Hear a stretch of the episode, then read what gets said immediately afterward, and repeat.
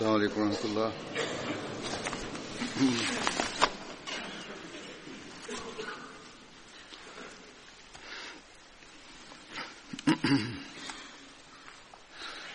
أشهد أن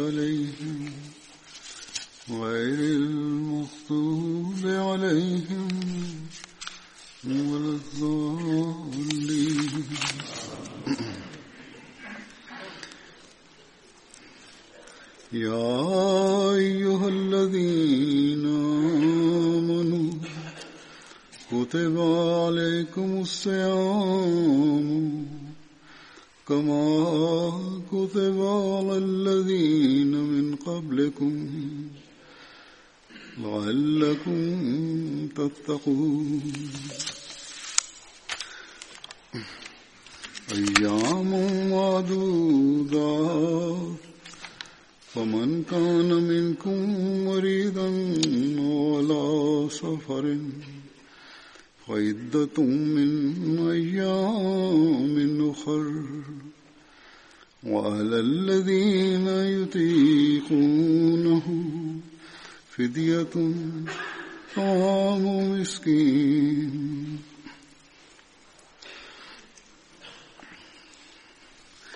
فمن تطوى خيرا فهو خير الله وأن تصوموا خير لكم إن كنتم تعلمون.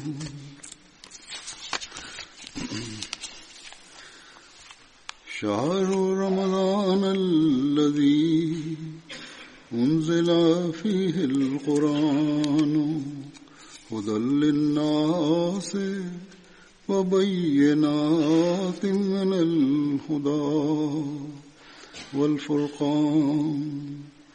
ومن شهد منكم الشهر فليصم ومن كان مريضا أو على سفر فعدة من أيام أخر.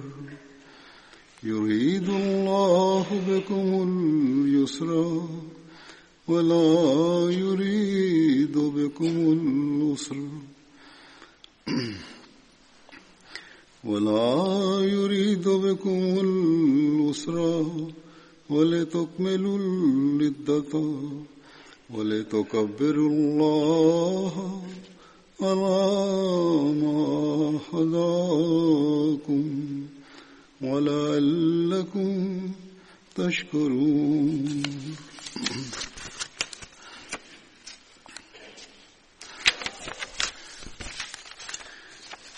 وإذا سألك عبادي أني فإني قريب. وإذا سألك عبادي أني فإني قريب. أجيب دعوة الداع إذا دعاني فليستجيبوا لي وليؤمنوا بي. لعلهم يرشدون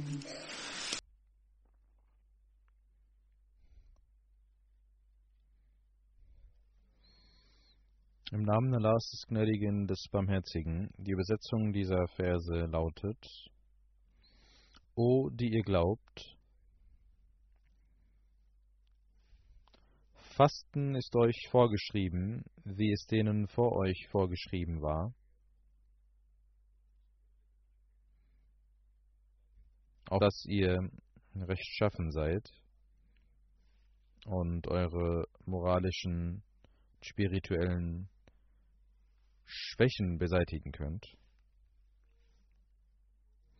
Ihr sollt fasten eine bestimmte Anzahl von Tagen. Wer von euch aber krank oder auf Reisen ist, der faste an ebenso vielen anderen Tagen. Und für jene, die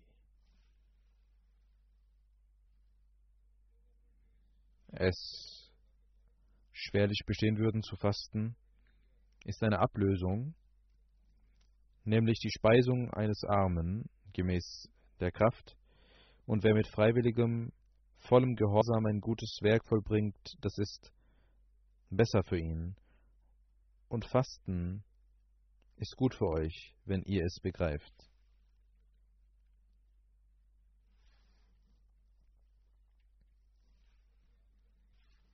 Der Monat Ramadan ist der, in welchem und über welchem der Koran herabgesandt wurde. Es ist der Koran, welcher eine Weisung für die gesamte Menschheit ist. In diesem wurde der Koran niedergesandt und es ist deutliche Beweise der Führung und göttliche Zeichen sind in diesem heiligen Koran. Deswegen, wer also von euch in diesem Monat sieht, und weder krank ist noch auf Reisen, der möge ihn durchfasten, ebenso viele andere Tage, aber wer krank oder auf Reisen ist. Allah wünscht eine Erleichterung für euch und wünscht nicht eine Beschwernis für euch. Und dass ihr, er hat dieses Gebot erlassen, damit ihr nicht in Schwierigkeiten gerät und dass ihr die Zahl der Tage erfüllt und Allah preisen möchtet, dafür, dass er euch richtig geführt hat und dass ihr ihm gegenüber dankbar sein möchtet. O Prophet, wenn meine Diener dich nach mir fragen, dann antworte ihnen, ich bin nahe. Ich antworte dem Gebet des Bittenden, wenn er zu mir betet. So sollten sie auf mich hören, diejenigen, die mich anbieten, anbeten und an mich glauben, auf dass sie den rechten Weg beschreiten mögen. In diesen Versen hat Allah das Gebot des Fastens erlassen und die Bedeutung dieses Monats beschrieben, ebenso die Verantwortung der Gläubigen in diesem Monat. Er hat uns auch die Wege gezeigt, wie Gebete erhört werden können. Er hat für uns einen Monat geschaffen, in welchem Gott den Menschen sehr nahe kommt und Satan gefesselt wird. Wenn also von Gott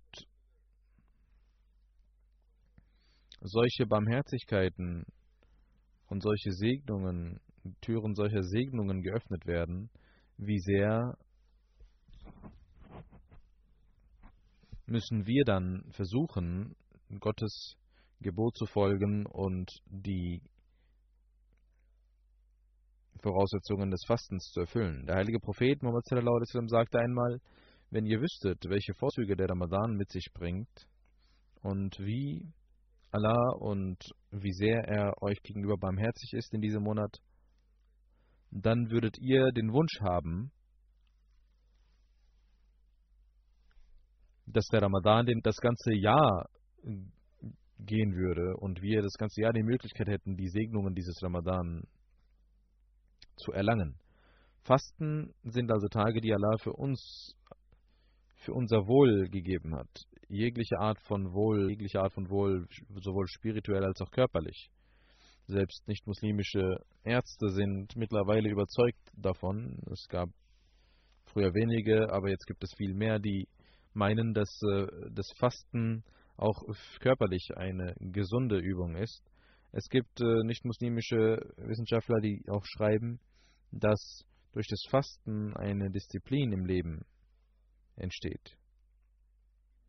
Ein wahrer Gläubiger hat diese Erfahrung gemacht, egal ob diese Menschen dies zugeben oder nicht. Er weiß es, dass das Fasten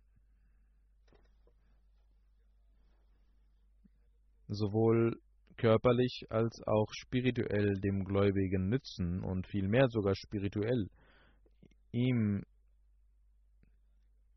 einen Vorzug geben und ihn auf neue Ränge erheben. Wir sollten also dieses Gebot Gottes befolgen und im Monat Ramadan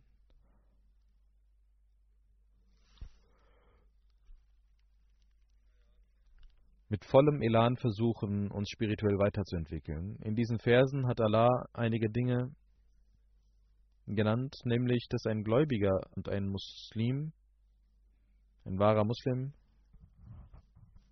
auf ihn, für ihn ist das Fasten eine Pflicht.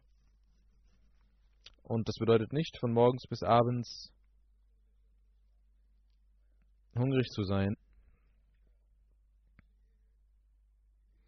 Der verheißene Messias sagt, dass der Sinn und Zweck des Fastens darin besteht, eine Nahrung zu reduzieren und eine andere zu erhöhen.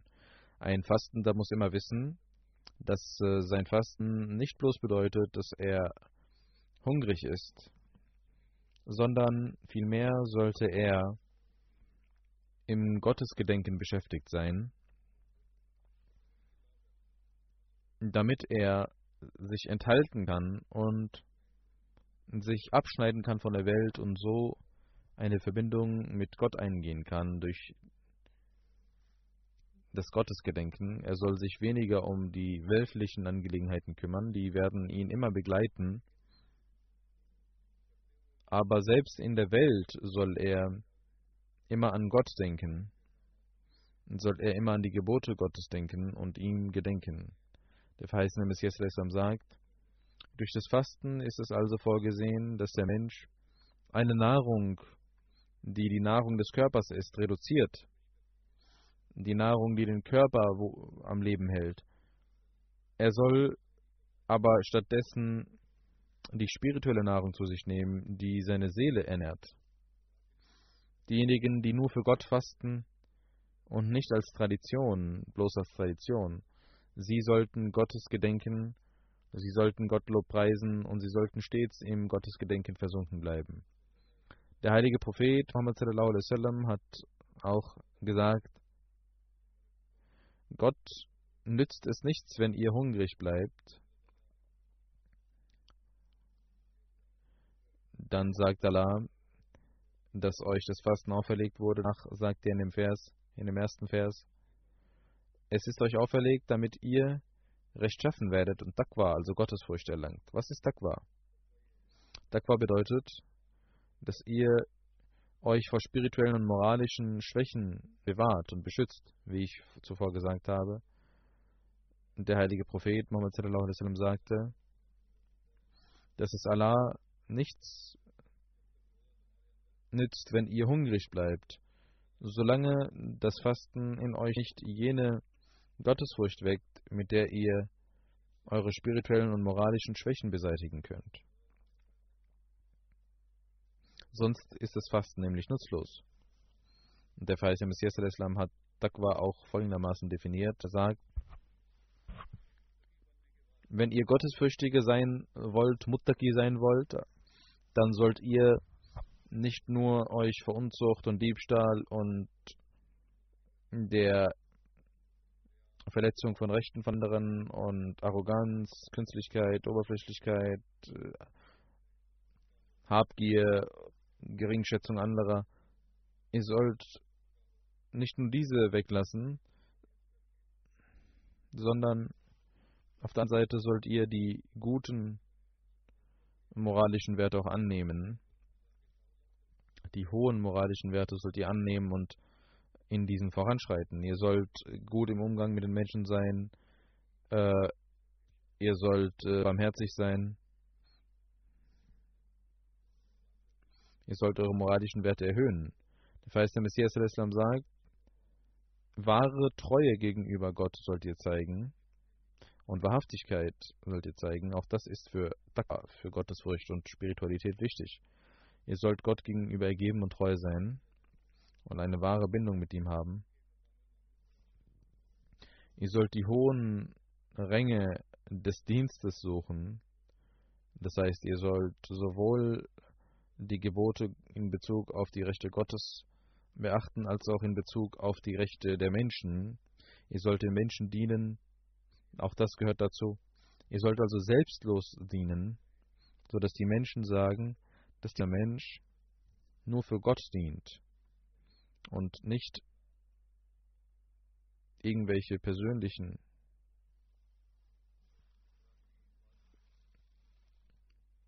Interessen hegt. Der Verse Messias sagt, so kann ein Mensch als Muttaki, also als jemand, der Taqwa erlangt hat, bezeichnet werden. Das sind die wahren gottesfürchtigen Menschen, wenn man nämlich alle diese Vorzüge in sich besitzt. Wenn man nur ein, individuell einige dieser Vorzüge besitzt, kann man nicht als gottesfürchtiger gelten, solange also nicht diese alle Vorzüge vorhanden sind. Und für solche Menschen heißt es, weder sollen sie eine Furcht empfinden, noch sollen sie trauern. Das ist die Sicherheit, die Allah ihnen gegeben hat. Was wollen sie mehr, wenn Gott ihnen diese Sicherheit gegeben hat? Er selbst beschützt sie, wird zu ihrem Hüter und Beschützer. Denn Allah sagt, ich bin der Hüter derjenigen, die gottesfürchtig sind. In einem Hadith heißt es, dass Allah zu ihren Händen wird, mit denen sie etwas greifen. Wird, er wird zu ihren Augen, mit denen sie sehen. Er wird zu ihren Ohren, mit denen sie hören. Er wird zu ihren Füßen, mit denen sie gehen. Und in einem anderen Hadith heißt es, wer meinem Menschen anfeindet, der soll wissen, dass er bereit sein sollte, gegen mich zu kämpfen. Und an einer anderen Stelle heißt es, wer meinen Wali, meinen Freund angreift, den greift Gott wie eine Löwin an, äh, von der ihr Löwenkind weggenommen wurde. Wenn das also die Ränge der Gottesfurcht sind durch die Fastentage, können die Menschen, die Gläubigen, die Muslime so weit führen, dass Gott sie beschützt und sie hinter Gott stehen.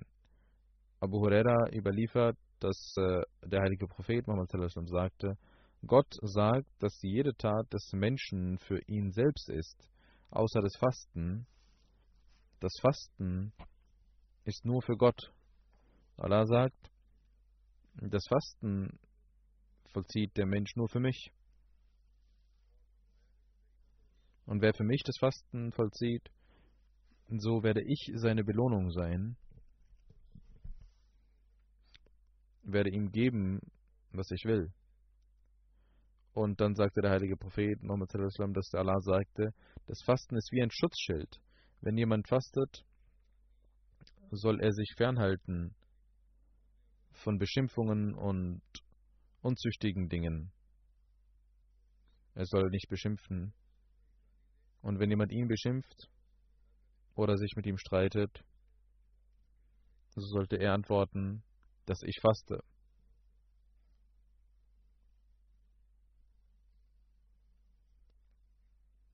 Ich werde mich nicht an nutzlosen Dingen beteiligen.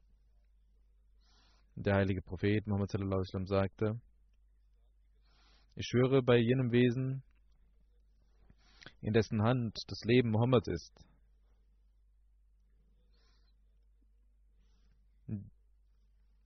der Geruch des Fastenden der Mundgeruch des Fastenden ist in viel schöner als der Geruch von Moschus. Und es gibt zwei Freuden für den Fastenden. Einmal, wenn er das Fasten zu seiner Zeit bricht, freut er sich, dass Allah ihm die Möglichkeit gegeben hat, das Fasten zu brechen. Und zum Zweiten, wenn er Gott sehen wird, wird er wegen des Fastens zufrieden sein, weil Allah seine Belohnung sein wird. Er wird sie belohnen, so sehr wie er will.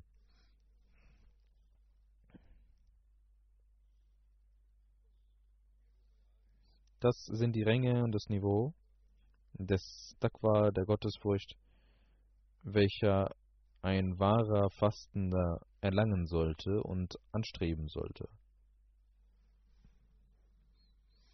Und ein wahrer Fastender erreicht auch diese Ränge.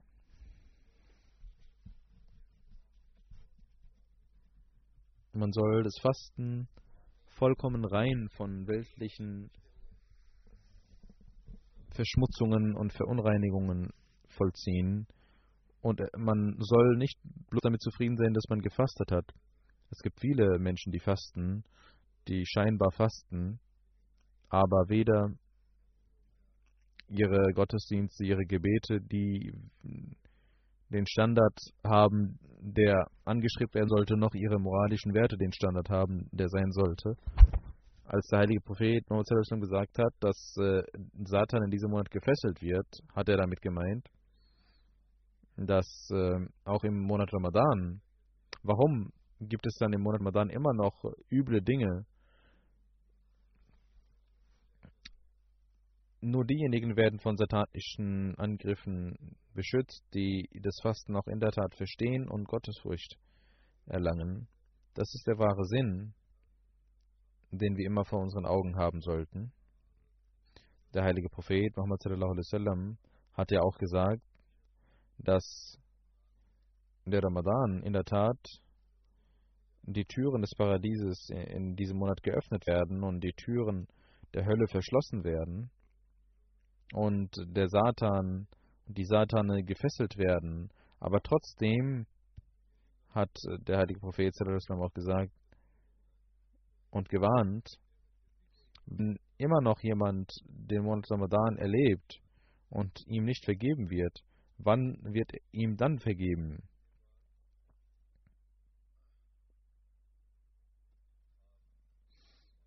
Das ist das, was der heilige Prophet Muhammad uns lehrt, denjenigen, die Muslime sind, diejenigen, die Allah, denen Allah gesagt hat, euch ist das Fasten auferlegt worden, damit ihr in diesen Tagen nur Gott anbetet und eure moralischen Werte voranbringt. Wenn ihr dies nicht tut, dann wird der Ramadan und das Fesseln Satans und die Öffnung der Türen des Paradieses und die Schließung der Tore der Hölle euch nichts bringen. Das ist die Warnung, die er uns gegeben hat, dass trotz dieser unendlich großen Gnade Allahs und Barmherzigkeit Allahs wir nicht die Vergebung erlangen, wann dann? Wir sollten also nicht bloß zufrieden sein mit dem Ramadan und äh, uns beglückwünschen, sondern wir sollten auch uns überprüfen, ob wir den Sinn und Zweck, den Allah für, das Ramadan, für den Ramadan genannt hat, ob wir dem nachgehen oder nicht. Möge Allah uns allen die Kraft dazu geben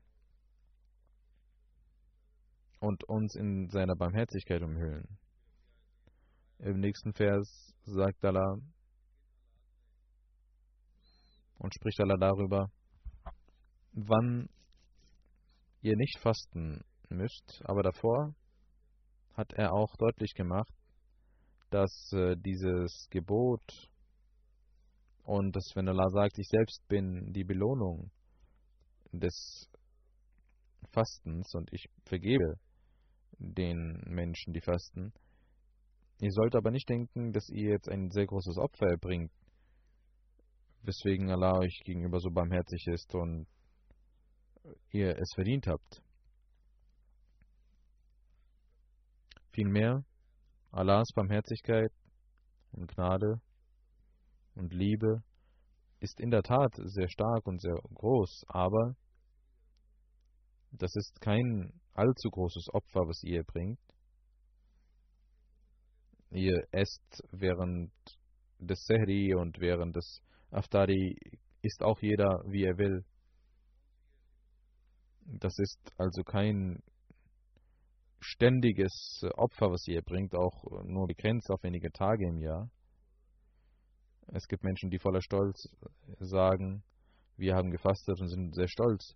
Das ist kein großes Opfer, äh, das man bekannt geben kann oder bekannt geben muss, sondern ein wahrer Gläubiger ist stets, fürchtet sich stets, auch wenn er die größten Opfer, Opfer erbracht hat, fürchtet er sich, ob Allah mit ihm zufrieden ist, statt es bekannt zu geben, dass er Opfer erbracht hat. Allah sagt, das sind einige Tage im Jahr,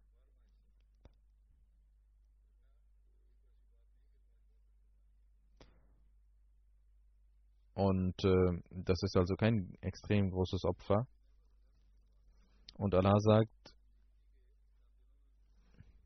dass er, dass es seine Barmherzigkeit ist, dass er euch diese Möglichkeit gibt. Und ein Teil seiner Barmherzigkeit ist auch, wenn ihr auf Reise seid oder krank werdet, dann sollt ihr nicht fasten. Aber diese Fastentage, die ihr nicht zu Ende bringen konntet, die solltet ihr dann später im Jahr zu Ende bringen, denen den Menschen, denen der Arzt äh, rät, nicht zu fasten, sie sollen nicht fasten und sollen einem Armen speisen, je nachdem, wie viel Kraft man besitzt. Wenn man nicht die finanzielle Kraft dafür hat und selbst äh, Hilfe benötigt, ist das eine Ausnahme.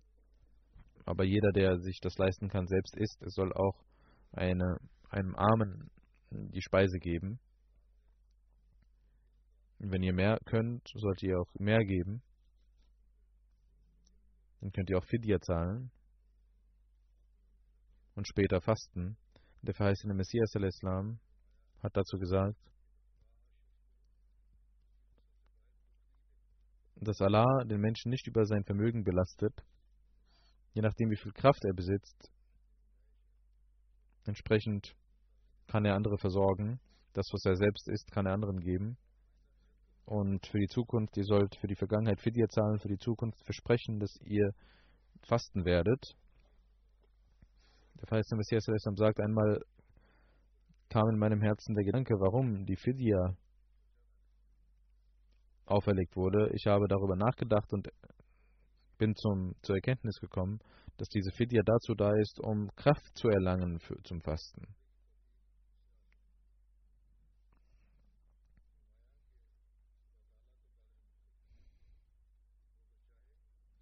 Und äh, der verheißene Messias sagt, dass äh, Allah die Kraft besitzt, einem Menschen, der Tuberkulose hat oder der andere Krankheiten besitzt, auch die, er kann ihm auch die Kraft geben zu fasten, indem er ihn gesund macht. Deswegen bedeutet für dir, dass man dafür betet, die Kraft zu erlangen, zu fasten. Und das geschieht nur durch Segnung Allahs.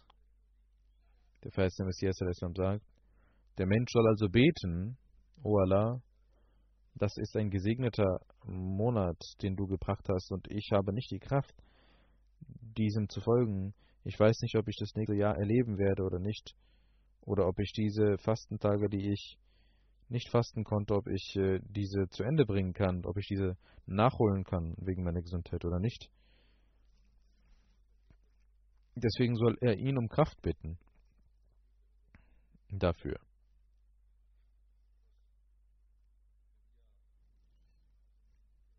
Eine Fidya kann also sowohl ein Patient, der temporär krank ist, zahlen, als auch jemand, der später die Fastentage wiederholen kann. Er kann auch Fidya zahlen. Diejenigen, die wieder gesund werden, sollen nicht bloß Fidya zahlen und denken, dass sie damit alles getan haben, nachdem sie im Ramadan dann wieder nach dem Ramadan gesund geworden sind und sie denken, wir haben nicht gefastet und haben Fidya gezahlt und das reicht und genügt. Das ist eine falsche Art und Weise, um sich falsche Türen zu öffnen, falsche Traditionen zu schaffen. Wenn ihr Fidya gezahlt habt im Ramadan, sollt ihr trotzdem nach dem Ramadan fasten, sobald ihr gesund werdet. Während des ganzen Jahres habt ihr die Möglichkeit dazu. Ein chronisch Kranker oder eine Mutter, die stillt oder eine Schwangere, sie, wenn ein ganzes Jahr vergeht, reicht es aus, dass sie die Fidya zahlt oder dass sie die Fidya zahlen. Aber trotzdem sollt ihr, wenn ihr nicht die Möglichkeit habt zu, fast, zu fasten, in diesem Monat trotzdem eure Gottesdienste und eure anderen spirituellen Erfahrungen machen. Das ist auch eine Segnung des Ramadan, die ihr erlangen werdet, auch wenn ihr nicht fastet und die Fidya zahlt und andere Gottesdienste und andere rechtschaffenen Taten tut. Nur die Fidya zu zahlen und das Gebet zu vergessen und andere guten Taten zu vergessen, das bringt nichts. Das kann einen Menschen nicht zu wahren, zu einem wahren gläubigen Menschen machen. Zu den Segnungen des, äh, ihr könnt so nicht die Segnungen des Ramadan erlangen. Dann sagt Allah in diesem Vers, das, was ihr mit vollem Gehorsam tut, auch wenn ihr das nicht tun wollt und trotzdem tut, weil es ein Gebot Gottes ist, auch wenn es schwer, euch schwerfällt, dann wird Allah euch gute Resultate geben.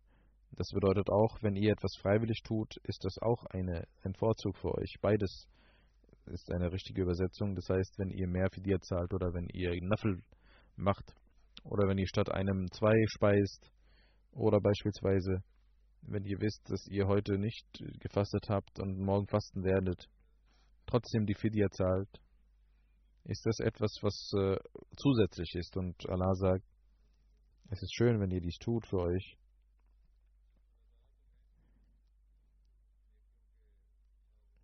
Denn Allah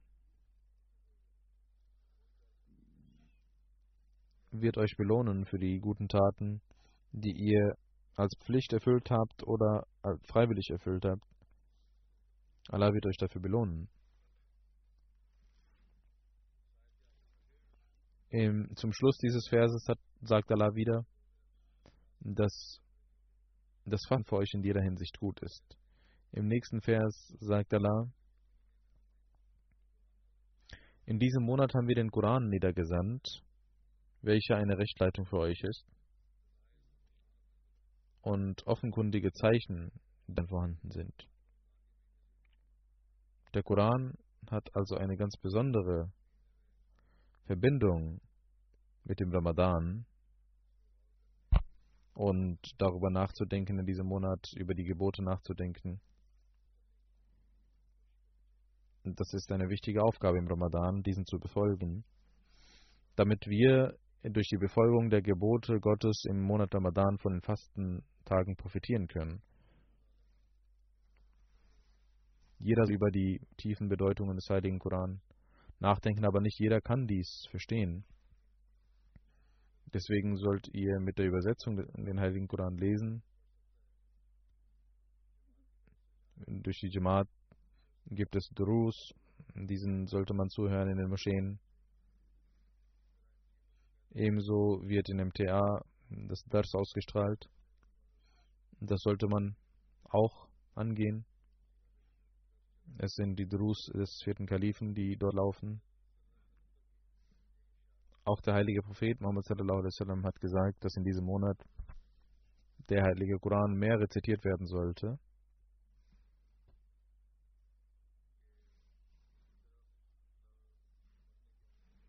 Ihr sollt euch ein Ahmadi sollte auch in den gewöhnlichen Tagen sich mehr um die Rezitation des Heiligen Koran kümmern, aber vor allem im Ramadan sollte dies gemacht werden. Sonst bringt es nichts, bloß zu fasten. Allah hat vor allem in diesem Monat darüber gesprochen, dass der Koran niedergesandt wurde. Und der heilige Prophet Muhammad sallam, hat gesagt, dass ihr dies tun sollt. Wir sind sehr glückliche Menschen, glückselige Menschen, dass Allah uns in dieser Zeit die Möglichkeit gegeben hat, an den Diener des heiligen Propheten zu glauben der uns den Koran gelehrt hat und neue Bedeutungen des Koran gezeigt hat und auch gezeigt hat, wie wir den Koran ehren können, wie wir ihn lesen und rezitieren können, was wir daraus, welche Nutzen wir daraus ziehen können.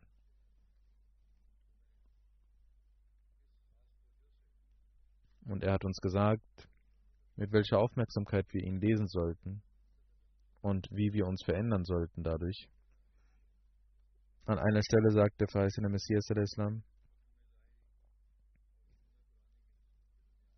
den offenkundigen Wissen und dem Wissen des Heiligen Koran gibt es einen großen Unterschied. Also zwischen dem weltlichen Wissen und dem Wissen des Heiligen Koran gibt es einen großen Unterschied.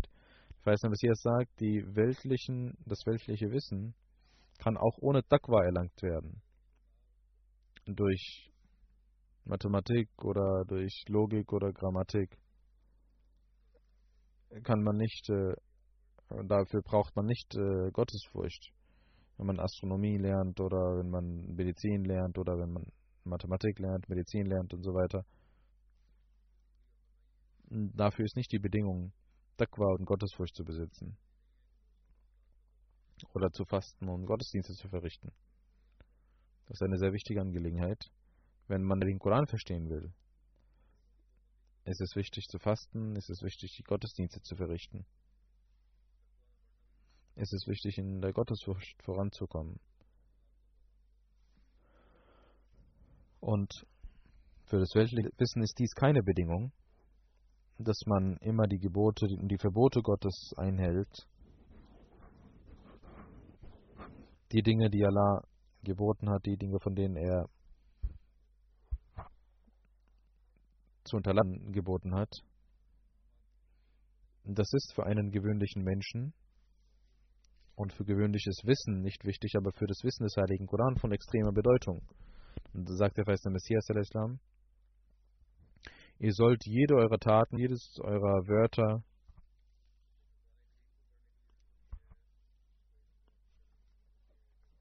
Dafür ist es wichtig, wenn ihr das Wissen des Heiligen Koran lernen wollt, dass ihr alle Gebote und Verbote vor Augen hat, habt. Der Feist sagt, ihr sollt jedes Wort und jede Tat, die ihr begeht, unter dem Gesetz Gottes halten. Und wir sehen, dass die Menschen, viele Menschen, die weltliches Wissen erlangen, zu Atheisten werden. Und heute, sagt der Feste Messias, gibt es eine große, ein großes Experiment, was vorhanden ist, ein, große, ein großer Beweis. Es gibt äh, in Europa und Amerika viele Menschen, die Wissen erlangt haben, die in Welten der Welt, im weltlichen Wissen vorangeschritten sind, aber ihre spirituellen und moralischen äh, Standards sind sehr bedauernswert und heute sehen wir noch mehr, dass im Namen der Freiheit moralische, Ver moralische Verfall vorangeht. Der verheißene Messias sagt, es ist bekannt und wir können nicht davon berichten, was in, London, in den Parks von London und in den Straßen von Paris vorgeht. Aber Gottesfurcht ist das Wichtigste, um das Wissen des Heiligen Koran zu erlangen. Dafür ist es wichtig, wahre Reue zu zeigen. Solange der Mensch nicht voller Demut Gottes Gebote befolgt, und er zittert oder schaudert vor seiner Majestät und ihn anbetet, kann ihm nicht die Tür des Wissens des Heiligen Koran geöffnet werden. Und ihm kann das, die Nahrung für die, für die Seele gewährt werden aus dem Heiligen Koran, durch das er Erquickung findet für seine Seele. Wenn man also das Wissen des Heiligen Koran verstehen will, ist Gott Takwa und Gottesfurcht sehr wichtig. Der Feist Messias sagt, der Heilige Koran ist das Wort Gottes, das Buch Gottes und das Wissen des Heiligen Koran liegt in seinen Händen. Taqwa ist also die Leiter, die euch zum Wissen des Heiligen Koran führt. Ihr sollt die Treppe und die Leiter des Taqwa benutzen, um das Wissen des Heiligen Koran zu erlangen.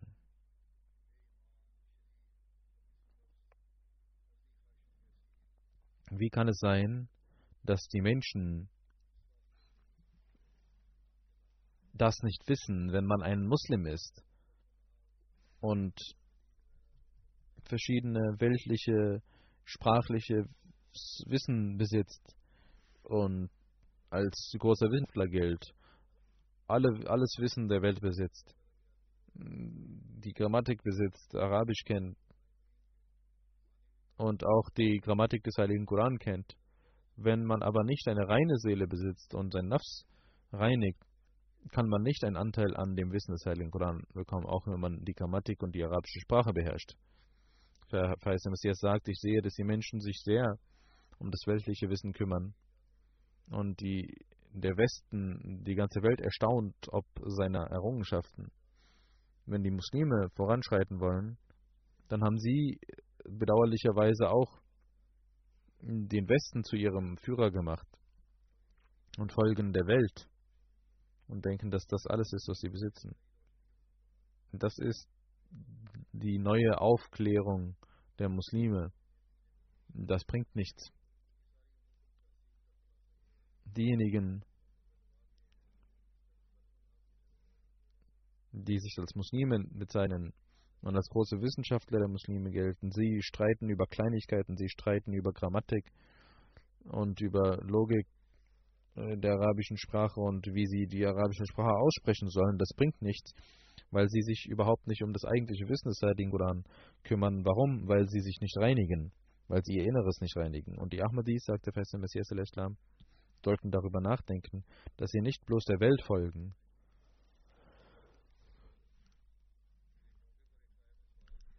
sondern versuchen sollten, das Wissen des Heiligen Koran zu erlangen. Jemand fragte den Feisten Messias, wie soll man den Koran lesen? Der Feiste Messias antwortete, Ihr sollt voller Aufmerksamkeit und voller Sorge und voller Nachsinn, vollem Nachsinnen den Koran lesen. In einem Hadith heißt es, es gibt viele Menschen, die den Koran lesen, die aber vom Koran verflucht werden. Derjenige, der den Koran liest und diesem nicht folgt, der wird vom Koran verflucht. Wenn ihr den heiligen Koran rezitiert und einen Vers lest, in dem es um die Barmherzigkeit Gottes geht, dann sollt ihr die Barmherzigkeit Gottes ersuchen und erflehen. Wenn es um eine Bestrafung eines Volkes geht, dann sollt ihr die Strafe Gottes fürchten und sollt Zuflucht suchen durch Istighfar und durch Reue äh, von der Strafe äh, sollt ihr euch äh, fürchten. Das ist die Art und Weise, wie man den Heiligen Koran lesen sollte in diesen Tagen, wenn wir die Möglichkeit haben, stärker den Heiligen Koran zu rezitieren, sollten wir auf diese Art und Weise den Heiligen Koran lesen und rezitieren. Dann sagt der verheißene Messias al-Islam, ihr sollt achtsam sein und sollt auch nicht einen Schritt entgegen dem Gebot Gottes tun. Ich sage euch die Wahrheit. Derjenige, der auch ein einziges Gebot aus den 700 Geboten des Heiligen Koran nicht befolgt oder die es ignoriert, er verschließt sich die Tür der Erlösung. Alles andere als der Heilige Koran ist nur die Widerspiegelung des Koran. Ihr sollt ihn lieben, so sehr wie ihr nichts anderes geliebt habt. Denn Gott hat mich angesprochen und gesagt, Al-Khairu kulluhu fil Quran. Jegliches Wohl liegt im Koran. Das ist die Wahrheit. Wie bedauerlich, dass die Menschen andere Dingen den Vorzug vor dem Koran gewähren. Der Koran ist die Quelle all eurer Erlösung und eures Erfolges. Es gibt nichts an religiösen Bedürfnissen, was nicht im Koran vorhanden wäre. Der Koran wird richten am Tage des jüngsten Gerichts über euch. Und es gibt kein Buch unter dem Himmel, das ohne den Heiligen Koran euch Leitung gewähren kann. Ihr könnt nur durch den Koran Leitung finden. Gott hat euch viele, Gott hat euch einen großen Gefallen getan, dass er euch den Koran gegeben hat. Ich sage euch mit voller Wahrheit, wenn dieses Buch den Christen gegeben worden wäre, wären sie nicht verloren gegangen. Und diese Segnung, die euch gewährt wurde, wenn sie statt der Tora den Juden gewährt worden wäre, dann wären sie nicht heute ähm, einige von ihnen würden nicht den jüngsten Tag ablehnen. Ihr sollt also das wertschätzen, was euch gegeben wurde. Das ist eine wahrhaft große Segnung, die euch gegeben wurde. Es ist ein großer Schatz. Wenn der Koran nicht gekommen wäre, wäre die Welt voller Schmutz. Der Koran ist das Buch, vor dem alle anderen Rechtsleitungen nutzlos sind. Wir sollten also versuchen, den Koran zu verstehen und ihm zu befolgen und daraus Nutzen zu ziehen. Im Monat Ramadan gibt es viele Menschen, die sich darum kümmern. Sie sollten dies auch zu ihrem Bestandteil ihres Lebens machen.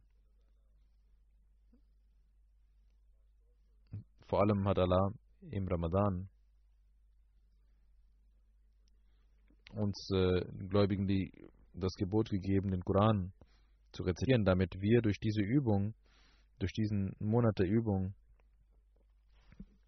wenn wir uns äh, vor allem um den Koran kümmern, auch in den gewöhnlichen Tagen dies tun sollten.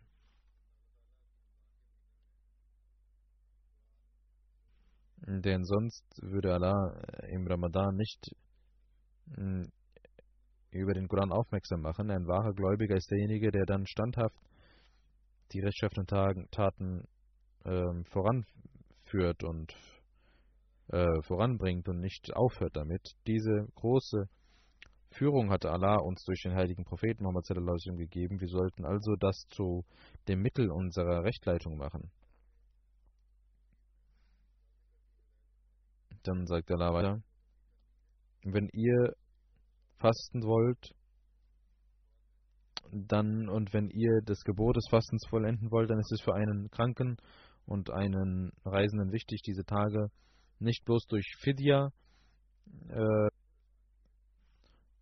zu kompensieren, sondern später das nachzuholen. Allah hat euch ein Wohl gegeben, indem er euch diese Möglichkeit gegeben hat, weil er Vereinfachung für euch wünscht und nicht Beschwernis. Ihr sollt in den Tagen des Fastens Gottes gedenken und ihm dankbar sein, dass er euch ein großes Buch der Rechtleitung gegeben hat, welches vollkommen ist und eine vollkommene Führung besitzt. Ihr könnt nur dann wahrhaft Dank sein, wenn ihr diesem auch folgt, diesem Buch auch folgt. Im nächsten Vers sagt Allah, diejenigen, die nach mir suchen, sie fragen nach mir im Monat Ramadan.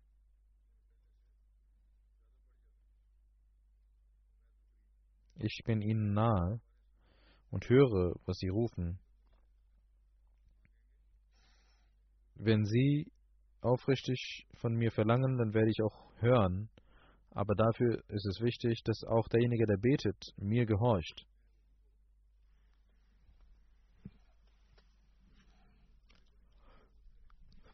Er soll Glauben zu mir stärken. Diese wenn er sagt, dass ich zwar bete, und äh, wir sehr viel gebetet haben, aber Gott hat uns unser Gebet nicht erhört. Das sind äh, Beschwerden, die einige Menschen nach kurzer Zeit vorbringen. Wenn wir der Leitung Gottes nicht folgen, wenn wir die Liebe zu Gott nicht stärken und suchen, wenn wir nicht zu seinen wahren Dienern werden und nur in einem Zustand des Leids ihn anflehen und dann ihn vergessen, wie können wir dann sagen, dass Gott unsere Gebete nicht erhört hat? Wir müssen also als allererstes uns selbst verbessern. Dafür muss man die Segnungen Gottes in sich aufnehmen und dafür auch beten. Deswegen müssen wir auch beten. Und dann wird Allah auch uns Ruhe gewähren, auch das ist die Erfüllung und Erhörung seiner Gebete, der Gebete, die der Mensch gegen an ihn richtet. Und Allah wird auch unsere Gebete danach erhören. Der erste Schritt muss von uns getan werden im Monat Ramadan. Wenn wir die Nähe Gottes erlangen wollen, hat Allah auch dafür gesorgt, dass wir seine Nähe erlangen, sonst das ist der Schritt, den wir tun müssen. Und wir dürfen nicht uns beschweren, dass er die Gebete nicht erhört. Wir müssen unser Zustand derart entwickeln, dass unsere Gebete erhört werden. Der Feist der Messias al-Islam hat uns Leitung gegeben, wie wir das tun können. Er sagt, es ist wichtig und richtig, dass derjenige, der nicht seine Taten zurecht macht, der kann nicht beten, er will Gott prüfen, indem er betet. Ihr sollt, bevor ihr betet, all eure Kraft aufwenden. Das bedeutet Gebet. Erstmal eure Kraft aufwenden dafür. Ihr sollt nicht denken, dass wir jeden Tag beten und äh, das Gebet verrichten und auch Bittgebete an den Tag legen. Sicherlich ist es normal auch das Dua und das Bittgebet, aber der Zustand, den ihr erlangen müsst, der ist extrem wichtig. Denn jenes Bittgebet, was nach der Erkenntnis kommt und durch die Segnungen Gottes kommt, ist ein, hat einen ganz anderen Zustand, eine ganz andere Seele. Sie ist wie ein Feuer, das den, das Innere zerstört und es ist ein Tod, was Leben gewährt. Es ist ein Sturm, der sich in ein Boot verwandelt und euch Erlösung gewährt. Jedes erdenklich verdorbene Ding kann dadurch wieder belebt werden und jedes Gift kann in Gegengift verwandelt werden. So ist das Gebet, das wahre Gebet. Der der Messias sagt, Gesegnet seien die Gefangenen, die beten, denn sie werden erlöst werden. Gesegnet seien frohe Kunde den Blinden, die beten, sie werden eines Tages sehen. Frohe Kunde denen, die in den Gräbern liegen, also in spirituellen Gräbern und beten, denn sie werden erlöst werden von dem Grab und wieder auferstehen. Gesegnet und äh, frohe Kunde euch, die ihr nicht aufgebt im Gebet und eure Seele sich verschmilzt im Gebet und eure Augen tränen im Gebet und in eurer Brust ein Feuer lodert und ihr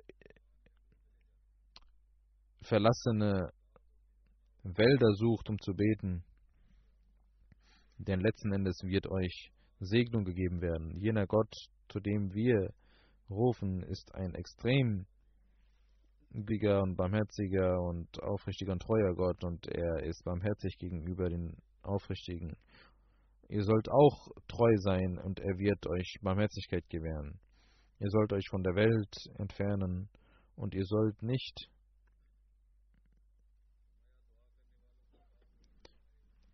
einem anderen Glauben, dem Glauben des Ichs folgen. Diejenigen, die beten, werden Erlösung finden. Das Gebet von, von, kommt von Gott, Gott und wird zu Gott gehen. Durch das Gebet kommt euch Gott so nah wie eure Seele. Die erste Segnung des Gebets ist, dass ihr in euch eine Veränderung erfahrt. Das Dor, das Bittgebet ist ein Gegengift, das euer Gift zerstört. Es ist ein Wasser, das euch vom Dreck beschützt und befreit und eure Seele verschmilzt wie Wasser auf dem Hofe eures Herrn und steht, dieses Gebet steht vor Gott und kniet vor Gott und wirft sich nieder vor Gott. Und die Aufrechterhaltung des Gebetes der Seele bedeutet, dass man bereit ist, alles erdenklich Schwierige für Gott zu akzeptieren und standhaft zu bleiben.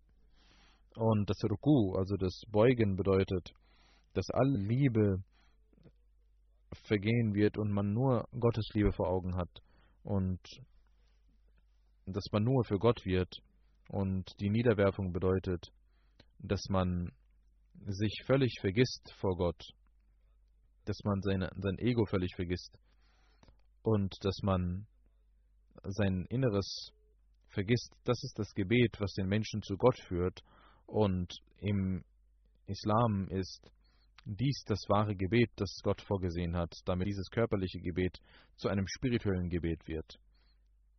Das ist also der Zustand, den wir in uns äh, entwickeln sollten, damit wir die Erhörung der Gebete kennenlernen damit wir auch die Möglichkeit haben, wahrhaft zu beten und auch sehen, dass Gott unsere Gebete erhört. Wenn es einen Mangel an der Erhörung der Gebete gibt, dann ist es ein Mangel, den wir in uns selbst führen. Allahs Versprechen kann nicht falsch sein. Wir sollten in diesen Tagen verstärkt für unseren Zustand beten. Wir sollten beten dafür, dass Allah uns die Möglichkeit gibt, uns zu verändern. Allah, der uns, der den Menschen sehr nahe ist, ist uns noch näher gekommen. Wir sollten uns um unsere Pflichtgebeten und um unsere Nawafil kümmern und aufrichtig Gott anflehen. Der heilige Prophet Muhammad sallallahu hat gesagt, dass äh, die ersten zehn Tage dieses Monats eine Barmherzigkeit sind, die zweiten zehn Tage die der Vergebung und die dritte der Erlösung sind von der Hölle. Möge Allah uns zu seinem wahren Diener machen, zu seinen wahren Dienern machen und uns in seine Barmherzigkeit umhüllen und mögen wir von den Segnungen dieses Monats profitieren. In diesen Tagen sollten wir auch für die Jamaat beten. Möge Allah die Feinde ihnen das Übel auf sie zurückkehren lassen und die üblen Verschwörungen gegen die Jamaat ähm, mögen aufhören. Beten Sie auch für die, muslimische Gemeinschaft, dass Allah sie erlöst vor diesem Unheil, das sie sich selbst antun und dass sie erlöst werden von diesem Unheil, sich selbst zu töten. Mögen sie zu wahren Muslimen werden. Mögen sie den Imam der Zeit erkennen. Beten Sie für den Zustand äh, der Welt. Wir sehen, dass die Welt sich sehr schnell in eine große Katastrophe, in Richtung einer großen Katastrophe bewegt. Möge Allah der Welt Vernunft gewähren und mögen sie Gott erkennen, damit sie sich beschützen vor, davor. Ich werde nach dem Gebet einige zwei Janaserei verrichten.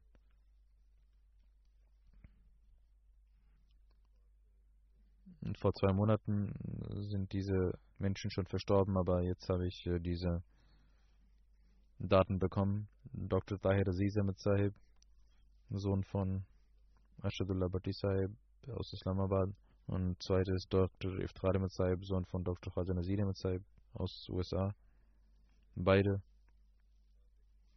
waren äh, in Jang und äh, ein Angestellter von Dr. Iftar Ahmed Sahib äh, tötete beide, äh, entführte sie und tötete sie in der Rajion. Es ist dort haben die Mörder nicht einmal die Befürchtung, dass sie gefasst werden, weil die Ahmadis töten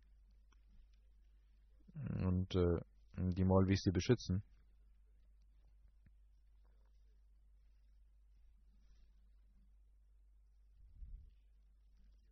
Und jedenfalls äh, hat das auch mit Ahmadiyya zu tun. Deswegen können wir sagen, dass sie Shahid sind. Dr. Tahir Aziz Sahib ist am 27. November 1967 geboren. Und die Ahmadiyyat kam durch seinen Urgroßvater Maulud Muhammad Sahib Anhu aus Silla Gurdaspur. Die Familie Maulvi Nur Ahmed Sahib Anhu ähm, hatte das äh, hatte verweigert, äh, auf die Fatwa von Maulvi Muhammad Hussein Badalvi zu unterschreiben, unter diese Fatwa zu unterschreiben und hat ihm geschrieben, dem Maulvi Muhammad Hussein Badalvi, das ist auch in Al-Hakam veröffentlicht über den feisten Messias am 10. Oktober 1897. Ähm, Maulvi Nur Muhammad Vater auf Lodi Nangal ähm, hatte der Feist Messias mit seinen Söhnen Mirza Sultan mit Saib, Mirza Fazl mit Saib, hat äh, ihn zum, zum Lehrer seiner Söhne gemacht. In Tariq Ahmadiyyat, äh, Band 1 ist niedergeschrieben. Der Verstorbene machte äh, Matric und dann in Islamabad studierte er und Medizin, war ein sehr aufrichtiger Arzt, der sich um die Menschen kümmerte. Und sein Haus war auch ein Namaz-Center hatte auch eine liebevolle Bindung zum Khilafat. Viele hunderte Menschen, äh, nicht Ahmadis, kamen, um mir Beileid zu bekunden und sagten, dass dies ein Schaden für die ganze Nation ist. Er hat eine Frau und zwei Töchter und einen Sohn hinterlassen. Und der Sohn ist in London mittlerweile. Ist der Schwiegersohn von Dana Khalizai. Sein älterer Bruder Fusel Saibiswak für sein Geber war früher in MTA. Und jetzt ist er äh, der an der Jamia Ahmad Yerab war, der zweite Verstorbene. Ist Dr. Iftar Ahmed Sahib aus Gujranwala. Er war der Enkel von Muhammad Jamal Sahib, Gefährte des Weißen Messias. Sein Großvater Khaja Jalaluddin Sahib, durch ihn kam die Ahmadiyyat in die Familie in der, im zweiten Khilafat. Khaja Nazir Ahmed Sahib. Sein Vater lehrte Chemie an in Baba. Er hat in Edwards College MBBS gemacht und in Nigeria als Arzt gedient. Nach drei Jahren ging er in die USA, wo er MD machte und 15 Jahre lang nachdem er in Pakistan das Leben verbracht hat, kam er zurück nach Pakistan und ging zurück nach Pakistan und dann wieder nach äh, USA vor drei Jahren, wo er in Kalifornien äh, arbeitete. Und dann ging er wieder nach Pakistan. Er diente den armen Menschen und äh, machte große finanzielle Opfer. War ein aufrichtiger Mensch er hat aus seiner Frau drei Töchter hinterlassen. Möge Allah beiden Verstorbenen äh, Barmherzigkeit und Vergebung gewähren und auch ihren Kindern die Kraft geben, mit dem Khilafen, mit der Jamaat verbunden zu bleiben.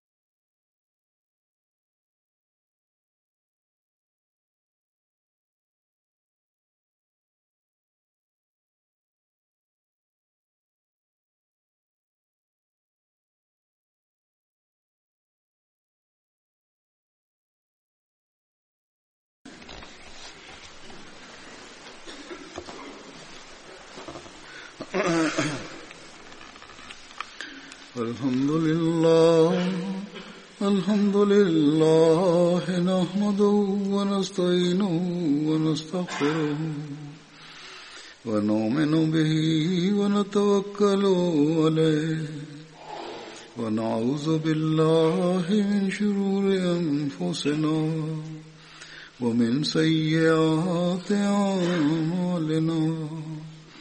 من يهده الله فلا مضل له ومن يضلل فلا هادي له.